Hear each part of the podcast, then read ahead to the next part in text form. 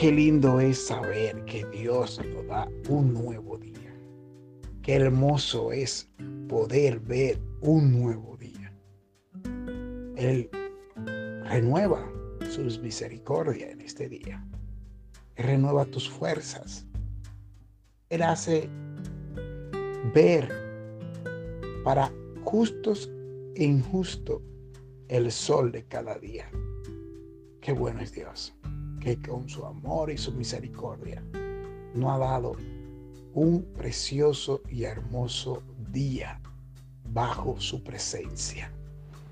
Y viene a mi mente y escrito está la palabra de aquella de aquella viuda que iba donde aquel juez injusto que ni temía a Dios, pero mucho menos a los hombres. Y esta viuda estaba siendo atormentada por personas que injustamente la habían engañado quizá, se habían burlado de ella. Y ella iba constantemente donde este juez. Imagínese una mujer diariamente, temprano en la mañana, 8, 9 de la mañana, ame justicia de mis adversarios. Y esa era la palabra que ella dice, ame justicia, ame justicia. Y este hombre se levanta y dice, no temo a Dios, tampoco a los hombres. Pero porque esta mujer me, me ocasión de como de, de enojo, ya me tiene como, ya me colmó la paciencia, diría yo en buen dominicano. Le voy a hacer justicia. Así mismo es el Señor con sus hijos, con aquellos que realmente le aman, con aquellos que realmente le dan las primicias a Él, con aquellos que realmente lo reconocen. La justicia de Dios no opera en la justicia del hombre, porque la justicia de Dios es eterna, es verdad. En ella no hay mentira, en ella no hay engaño. Y la palabra del día de hoy habla de un poco de eso. En Proverbio 21, 21. El proverbista Salomón escribe este libro.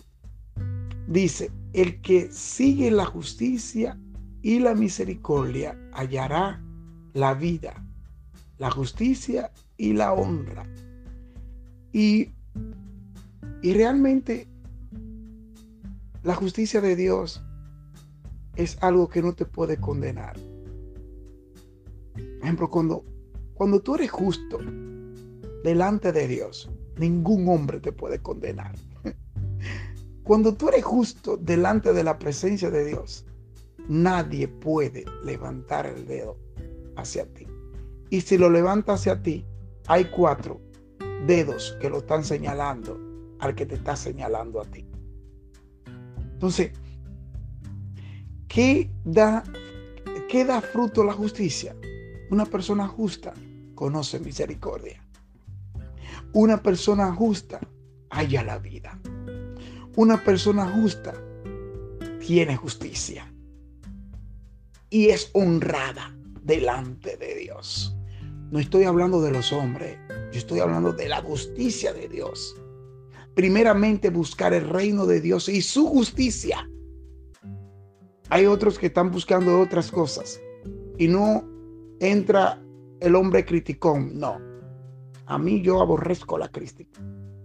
Yo aborrezco la murmuración. No entra el hombre criticón.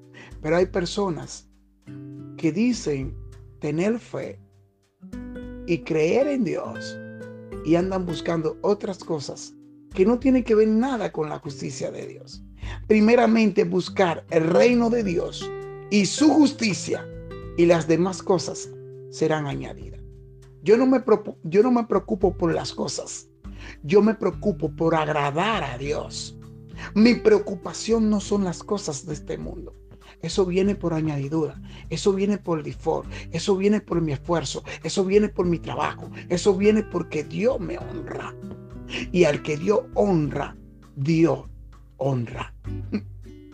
Entonces, Yo no busco a Dios por, por los peces y los panes. Yo no busco a Dios por la sanidad o por la liberación. Yo busco a Dios porque yo soy dependiente de Él. Porque yo no puedo vivir sin Él. Porque yo fui creado para la adoración, la exaltación y la, ejemplo, para estar humillado delante de Él. Entonces, Dios me dará a conocer su justicia, su misericordia, su bondad y su amor. Porque el que busca encuentra y el que toca se le abre. Pero si tú no buscas, pero tampoco toca, ¿cómo tú crees que te va a tocar? Imposible. No te toca. Porque tú no has tocado. Tampoco has buscado. Tampoco tiene un corazón para dar.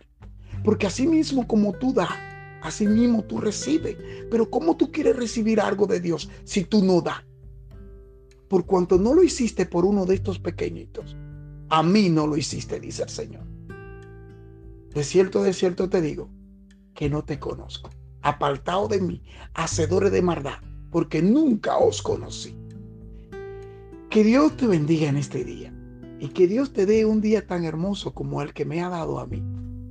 Y solamente de yo ver la gracia de Dios y poder abrir mi boca y darle las primicias a Él, es algo que yo no tengo cómo, cómo darle gratitud y humillarme ante mi Dios.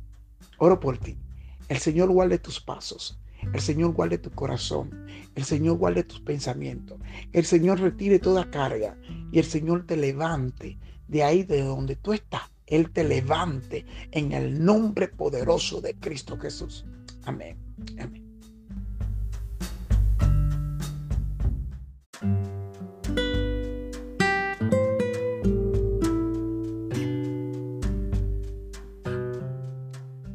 días. Dios te bendiga. Que el amor del Padre, la guianza del Hijo, el poder de la guianza del Espíritu Santo esté en ti y sobre ti en cada paso que dé, cada pensamiento, en cada palabra que diga. El Espíritu Santo sea tu guía en este día y te guarde donde quiera que vaya. Sea tu entrada y tu salida desde hoy y para siempre. Cuenta la historia y escrito está en la Biblia que había una viuda en Zaret. Esta viuda no era del pueblo de Israel. Y el profeta fue guiado por el Espíritu Santo a esta viuda. Y dice que al llegar a la casa de la viuda, le, le dijo que le diera de comer. Y la viuda le, le, le dio el panorama había, había hambre en la tierra, había necesidad de pan en la tierra, había necesidad de, leche, de, aceite, de harina, de trigo en la tierra. Y esta viuda tenía solamente un puñadito de harina, que iba a ser una, una torta, un pedazo de pan.